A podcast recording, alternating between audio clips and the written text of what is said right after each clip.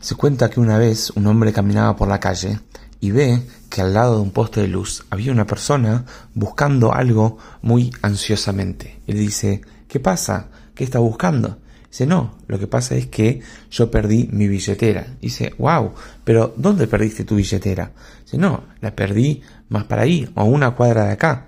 Dice, ah, entonces, ¿por qué está buscando acá? Dice, no, porque acá hay luz.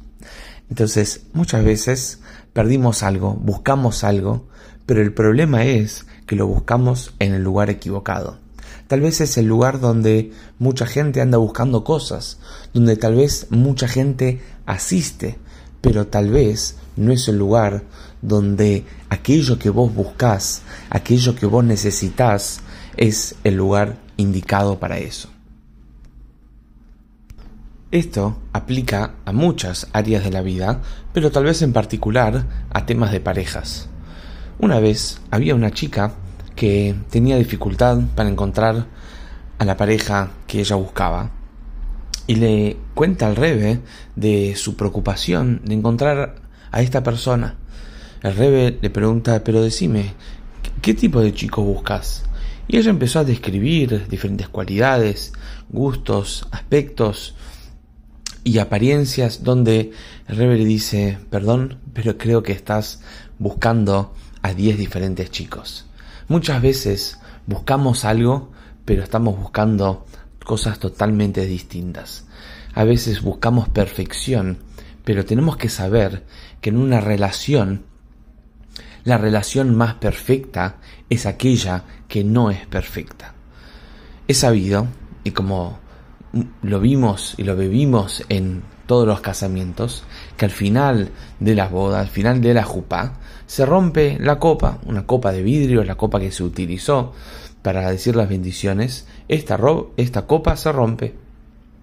Hay varios motivos por qué se rompe esta copa, pero uno de ellos es que debemos recordar lo siguiente, que mismo cuando estamos en este momento por así decir, de perfección, de armonía, de amor, de lujo, de brillo, de, tanta, tanta unión que es la jupá, que es este momento del casamiento, tenemos que saber que también tenemos que aceptar y nos llevamos con nosotros, con la pareja, esta que sale de esta jupá, de este momento del casamiento, se lleva consigo también las cosas rotas, también los problemas también los defectos.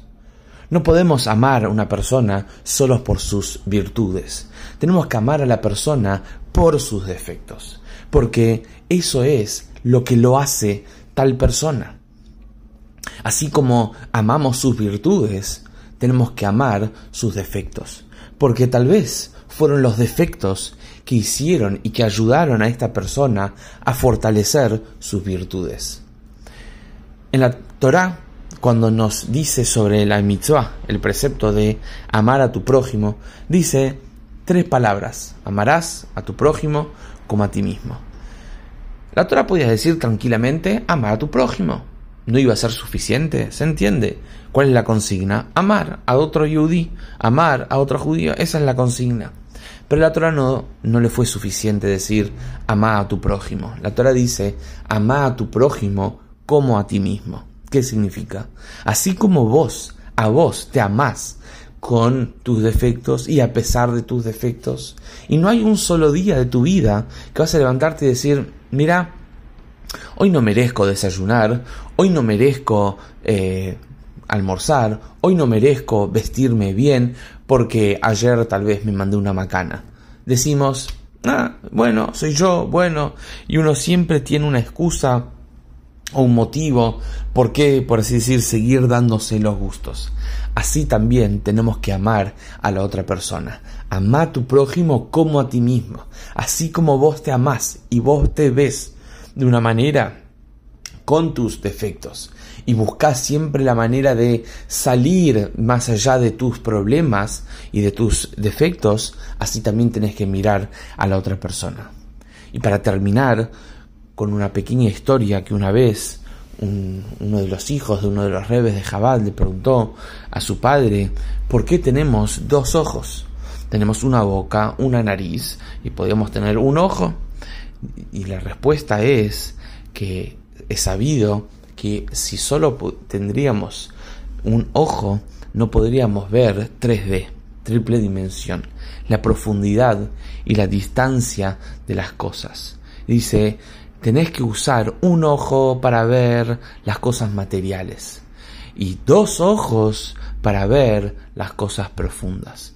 Dos ojos Dios nos dio para que podamos ver más allá, que podamos ver las triples dimensiones de la otra persona.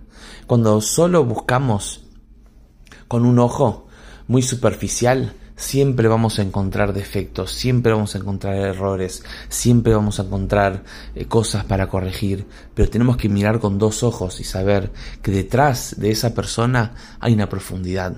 Cuanto más encuentres esa profundidad de la otra persona, vas a poder unirte de tal manera que va a ser una relación que va a ser inquebrantable, porque no hay nada ni nadie externo, superficial, que pueda eh, ser una amenaza contra una relación, contra una unión tan fuerte, y tan fuerte y tan firme que es aquella que se basa en la profundidad de dos personas.